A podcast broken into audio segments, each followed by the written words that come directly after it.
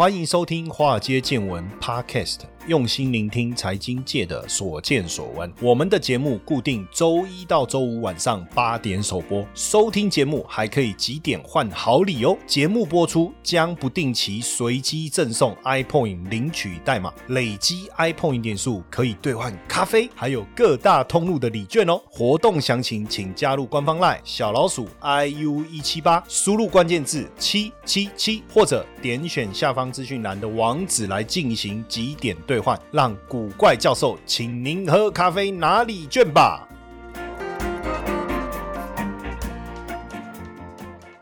大家好，欢迎收听《华尔街见闻》Podcast，我是古怪教授谢承彦。今天呢，想跟大家聊一下这个大陆科技产业的趋势哦，然后顺便聊看看这个入股的 ETF 哦。当然，最近我觉得有趣的事情就是最近这个拜登在中美在阿拉斯加对谈过后，出了一个小插曲，就是那一天我看到那个影片的时候，其实我也吓一跳。我在想说，哇，真的是，我觉得当一个政治人物哦，你的一举一动啊，几乎都会被放大来看。为什么？我爬楼梯我也常跌倒啊，我走路我也常跌倒啊。但是拜登在登机梯上连摔三次，既然这个被广为宣传了，当然第一个，因为他年纪算稍长嘛，七十八岁的总统算是不简单了。我感觉他其实身体整个状态是蛮硬朗的，没有什么太大问题。只是说他在第一步，我觉得那个滑倒应该真的是皮鞋底，你知道真皮的好的皮鞋的底是真皮的，所以有时候你那个地毯啊，因为它你那个楼梯的那个脚啊，就是登机梯，你那个毯子啊，踩的时候它其实没有什么摩擦力嘛。那我觉得第一步没踩好滑了，就是这个蛮合理的哈。但问题是，它第二步、第三步也跟着滑的时候，大家就当然会紧张嘛。而且第二步。踩上去又滑倒，然后感觉真的快摔了。然后这个川普的长子更发了一个恶搞影片哦，怎么样恶搞影片？就是那个高尔夫球打出去，川普开球啪，刚好都打到那个拜登的背上，导致他滑倒。干嘛要这样啊？真的要搞成这样吗？哦，当然白宫也说他百分之百没事哦。不过也也不禁让这个让我们联想，就是呃摔倒的这个状况啊，是不是有什么心事啊？那因为这一次中美阿拉斯加的会谈啊，确实我们看到中国的战狼式。外交哈，那过去大家本来拜登也认为说，哎，你中国反正你就乖乖听话，但没想到中国的这个外事哈工作委员会的办公室主任啊杨洁篪啊哈，就是说，哎，他其实讲的话其实态度还蛮硬的哈。为什么？因为在会谈上啊，应该是四分钟的发言的限制哈，他却不间断。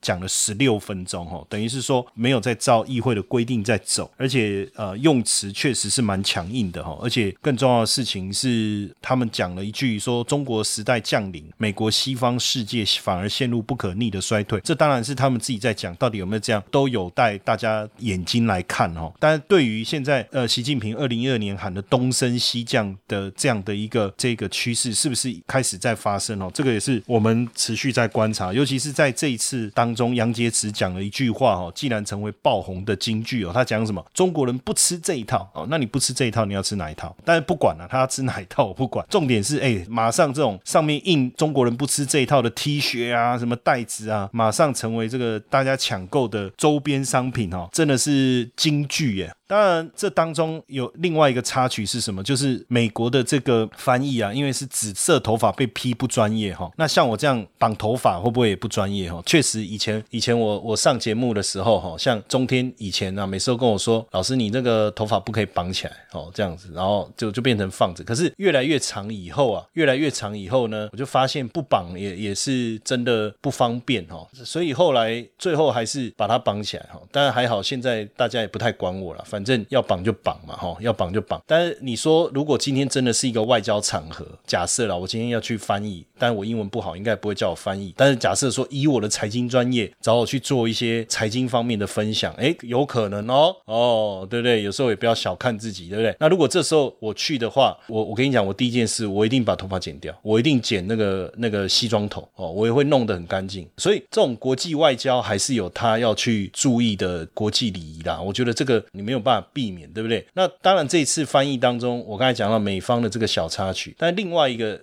另外一个是这个中方的这个翻译啊，叫张晶啊，哈，本来要说像小赵薇啊，因为真的长得蛮漂亮的哈，这个也被网友热搜。好，为什么开头要讲这个？讲这个原因，就是因为现在美中的之间的一个这个叫做什么？美中之间的关系其实越演越烈哈。大家本来觉得说，呃，美中之间的关系会这么严峻哦，也是因为川普哈。但我之前其实有跟大家讲哈，其实不管哪一个总统，其实美国现在的整个府院的一个态度对中国的这种施压，其实是一个共识。所以你看这一次拜登选上以后啊，并没有特别针对对中方的态度有放软的这样的一个迹象哦，这个是很明显的，很明显。不过从这个中美科技冷战哈，我我们也想要来盘点一下哈，到底中国的几个科技上面的一个发展，为什么让美国会感觉到我我觉得是害怕还是防备哈？我觉得用防备好了，不要讲用害怕。我相信他们也没什么好怕的，而且他们呃很多的领域都还是遥遥领先的。当然就是说，是不是是不是有什么情况让他要来防备哈？那因为从全面封杀华为这件事情，其实已经要谈到去年前年去二零一九年哦，而且后续也封杀了更多的这个中国的科技公司哦，所以科技冷战是真的开始哦。美国对华为的限制也逼着中国必须在科技上呃想办法要独立，甚至想办法要烧钱哦来争取这个优势。过去我们谈中国，当然想的就是血汗工厂，这个也不会演啊，就是它的劳动力很便宜。我们讲人口红利嘛，或者是年轻人的这个红利，但是在科技创新的部分已经开始，他们也甚至喊出口号说超英赶美，对不对？问题是在这过程当中，你要快速的崛起，你就有一些肮脏的手段嘛，或者是有一些手段你要去做。当然，这个就不是大家可以认同。但是确实哦，就是说美国在科学工程、科技研发这边领先全球，但中国追赶的速度确实很惊人哦。基本上哈，如果我们去看这几年，其实中国在高科技领域上面的一个风险投资的一个金额，以跟美国的差距其实越来越近哦。所以从一九五零年其实这个口号就喊出来哈，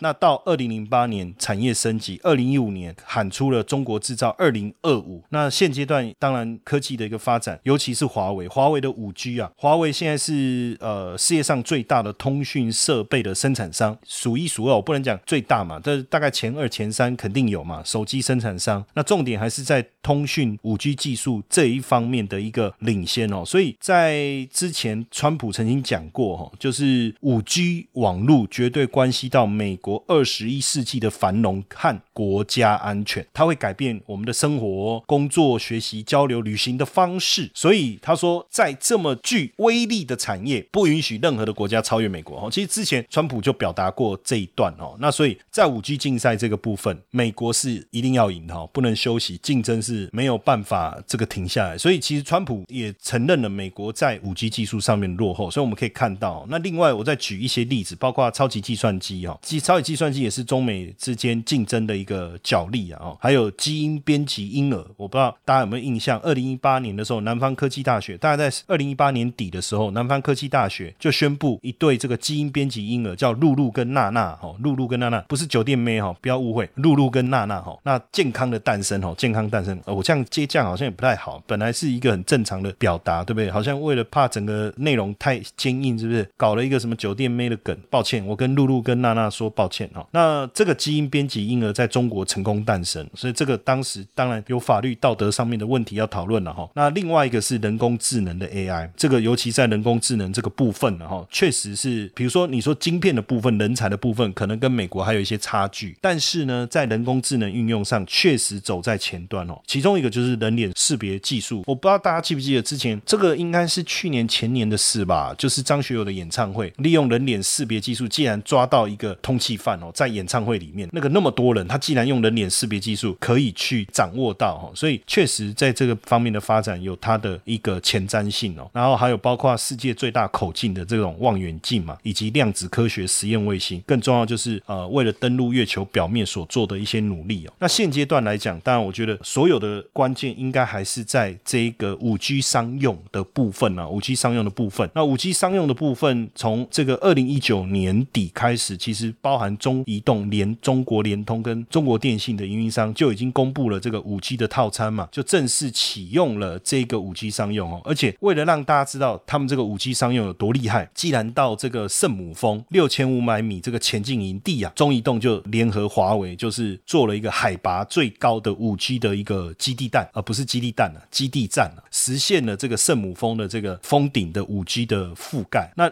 另外不止往上嘛，那也要往下嘛。那最深到哪里啊？最深到地下五百三十四米哦，五百三十四米做了一个这个深入地底下的叫做什么？叫做呃五 G 的一个网络哦。所以确实我们可以感受到中国五 G 发展的速度啊，就真的是越来越快哈。而且呃，现在五 G 基地站的一个一个数量啊，是铺天盖地的在展开哦。这个数字是一直在更新哦，就是说全大陆的一个五 G 基地站哦，到底有多少？都这。这个已经几十万座。那资料上面的数字，我觉得一直在更新哦，所以我也就不特别再跟大家去分享这个数字。那到底五 G 有多重要哦？实际上，我们看去年疫情的部分啊，复工的过程哦，大家就会发现五 G 的应用真的功不可没。因为你看到这个什么雷神山医院，对不对？哦，这些网络直播哦，那五 G 的智能机器人，还有这个无人的防疫车，甚至这个五 G 热力成像的测温系统，这都发挥了很好的作用。呃，你知道现在我们现在去电视台录影哦。如果大家注意看哦，就知道来宾中间会有个隔板嘛，哈，这个也还没什么哦。那进电视台的时候都要测量这个额温嘛，额头的额嘛，这个也没什么。那一天我们去东升要去录影，然后要走进去那一楼那个柜台那边，突然我走进去，我就我刷脸的，你知道吗？我每次都跟人家我刷脸，他说啊，台湾也有人脸辨识，我说不是，我说我的脸就是名片呐，是这个意思。这个有一点自我吹捧的味道嘛，哈。然后到了这个柜台，然后他当然他就会直接让我们过去嘛，因为看我的脸，他知道我是谁。哎，然后他门口就摆了一个很像那个美。国那种那种那种，呃，我们坐飞机的时候过海关不是有个感应吗？然后看你有没有会不会哔哔叫的那个门呐，那个那个门我不知道怎么讲哦。那这个我们去录影的时候，现在就多装了一个那个门啊，所以有很多的东西其实不断的在在进展。五 G 的一个应用也给我们的社会其实会带来更多变革。像现在百度啊也推了自动驾驶的出租车阿波罗 Go 哦，出现在北京街头，这个其实都跟五 G 网络的技术啊有很大的关系啊。当然这背后包含你。的地图、你的演算法、哈、你的海量的资讯，这个都有关系。但是如果没有五 G 啊，这些要发展其实都有它的困难。当然更重要，我觉得就是说“十四五”计划的一个地定哈，让整个技术面的一个发展哈，让现在来看，确实中国应该是五 G 全球最大的五 G 网络哦。如果到去年底来看哦，五 G 基地台是超过七十万个了，这个数字可能会比较呃贴近现在的状况哦。那去年一整年所带动的这个产值超过台币。三兆接近台币三兆五千亿啊，接近台币三兆五千亿，这个也确实是整个五 G 所带动的经济的产值。对于保守又想资产稳健成长的粉丝们，使用零死角 ETF 增长术可以帮助大家在任何刮风下雨的情况下，资产都能获得完善的保护。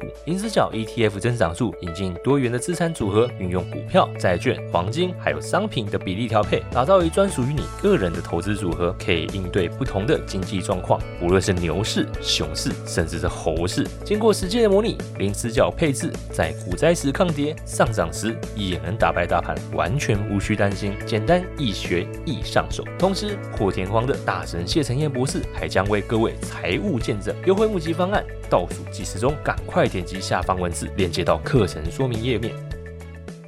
当然，呃，目前还有很多挑战，比如说，呃，能不能达到全大陆的一个覆盖？那未来你的无人配送、智慧城市这些，你你要引用，你要全部覆盖嘛，哈。但是我们确实看到，就就整个发展而言，二零二四年确实在大陆是非常重要五 G 网络规模的一个建设期。那二零二五到二零二八就是一个完善期了。那二零二九它就要引入六 G 了，这个就是我们要去看到它科技目前这个发展的一个企图心了，哈。那不止五 G 哈，另外一个我我们要。去谈的是什么？就是电动车的部分哦。实际上，当然电动车的一个兴起，呃，美国是最早也是最关键的。但是近期来看哦，就是从过去近三十年的一个汽车发展的一个历程来看的话，其实中国一直没有办法克服所谓汽车核心最重要的核心什么引擎嘛。但是以电动车为代表新能源车的串起，我就不用再去思考那个引擎的问题了，对不对？过去我们自己的玉龙在做车的这个发展的过程中，其实也是引擎的问题，连过去。这个台塑要做车，也是啊，拆引擎啊，看怎么样能做出一样的引擎啊，这个是关键哦。那前一段时期啊，日本丰田汽车的总裁啊，在一场公开活动里面啊，也谈到就是说，日本政府是配合电动车产业在炒作，但是就这个小鹏汽车的执行长何小鹏，他就讲说，哎，实际上哦，丰田讲这句话哈，让他想到以前的 Nokia，我不知道大家还记不记得 Nokia，就手机嘛，以前还有那个香蕉机还是什么的，还有不，那个是毅力信啊，管他，我也搞不清楚那个手机的型号是哪一个。但 Nokia 确实以前也是非常重要的手机品牌，跟 Motorola 几个应该算是非常重要的我们早期的那个手机的这个制造商哈。但是后来 Nokia 去哪里了？所以现在的传统汽车的丰田，现在电动车领域的人就认为说，哎，这好像以前那个 Nokia 手机时代的 Nokia 保守守旧。所以电动车的一个发展，现在在大陆的速度是非常非常快的，而且在政策的支持之下，我们看到了几一个数据哈，像在光二零一九年哦，整个新车的注册数量是超过两千万辆哈，汽车最大的销售市场哈。那其中这个能源车了哈，因为我们都讲电动车了哈，那他们就讲能源车嘛，就超过一百二十万辆哦。那所以成长的速度其实是非常快的哈。那而且估计哈，这个国际能源署的估计，到二零三零年的时候啊，中国电动车的市占率可能可以高达五十七趴哈，五十七趴。所以基本上真的就是一个弯道超车哈。那刚才我讲说为什么叫新能源车啦？因为以目前来讲哈，我们有所谓的插电式的混合动力车嘛，还有纯电动车嘛，也还有氢燃料电池车啦，这些都叫新能源车啦。当然，我们的认知就是说电动车就是纯电的嘛，纯电池啊的概念哦。那当然，电动车跟电池就就反正这方面其实简单很多。那对中国来讲，当然就集中火力啊，谁还去管那个以前引擎的这种燃料车，对不对？全力发展哦。所以呃，二零二一年到二零二三五年，整个新能源车的发展规划也被视为非常重要的一个重点哦。尤其是到二零二五年的时候，希望新车销售其中百分之二十应该都要是新能源车。所以加上呃，目前因为你电池里面非常重要的稀土啊，以前我之前在我的化界见闻里面呃有一集我有特别的谈过，所以我今天就不再赘述哈。但这个部分大部分掌握在谁手上哈？因为中国最是全球最大的钴啊，就电池里面一个非常重要的材料叫钴啊，它的消费量百分之八十都用在电池。那全球钴的精炼炼提炼的这个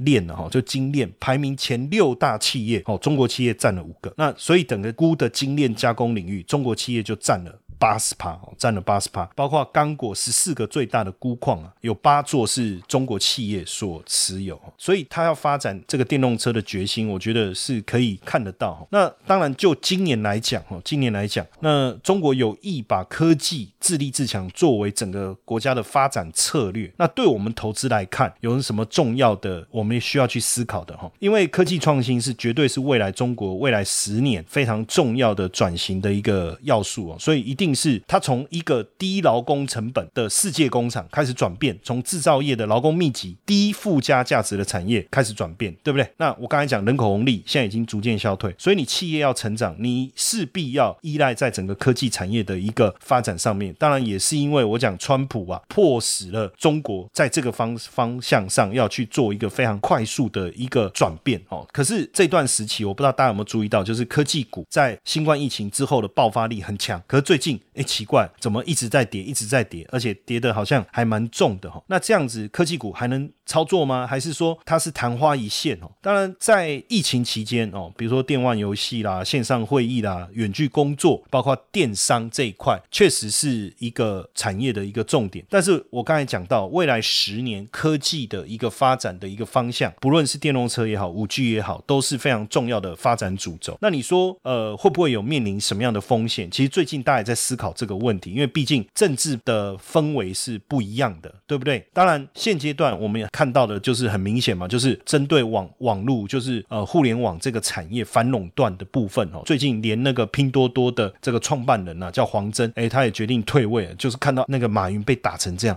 哎呦，再不退下还得了，对不对？那当然，呃，像阿里巴巴这些大型的电商哦，然后甚至京东、拼多多，所以我都怀疑当时这个美国这个京东啊，那个他们的刘强东啊，在美国是不是被设局哦？就想说提醒他，你你你不下来，我就搞。你对不对？那当然，这个都是我自己随便猜测的，好不好？但重点是什么？就是确实反垄断的氛围哦是在的，这可能是未来我们要去思考。但是从新经济也好，从科技所引领的这个投资的方向也好，我还是认为，尤其是这几年，包括我跟各位讲一个比较新的讯息哈，就是香港恒生指数在四月开始要做一个调整，什么样的调整？会纳入更多的科技股。所以香港恒生指数，简单来讲，你看像去年就已经有了这个呃恒生科技指数了。那现在如果再把科技股纳入香港恒生指数，那很单纯嘛，那整个恒生指数从过去三十几档到五十几档，从金融地产为为主到科技为主的发展的一个转变的话，那其实很明显告诉我们未来的主战场在哪里，其实就在科技产业哦。那因为这一次的这个“十四五”计划当中啊，有几个非常重要的一个发展的主轴，发展的主轴主要在哪里？我觉得还是在中国要大力发展科技自主跟科技追赶这一个趋势上哦，包含我们讲五 G，尤其是晶片的部分，我们也看到哦，就被打的几乎是抬不起头。那要不要好好的来发展一下电动车关键材料这个部分？那因为现在接下来走的是第十四个五年计划，那二零三五年十年的愿景目标定下来，那当然就是砸钱啊，政策上就是要支持啊。所以如果就我们投资的角度来讲啊，哈，也就是说就我的投资的角度来讲，我们要去投资的话，这个部分当然直接受惠的可能就会是在中国挂牌的 A 股。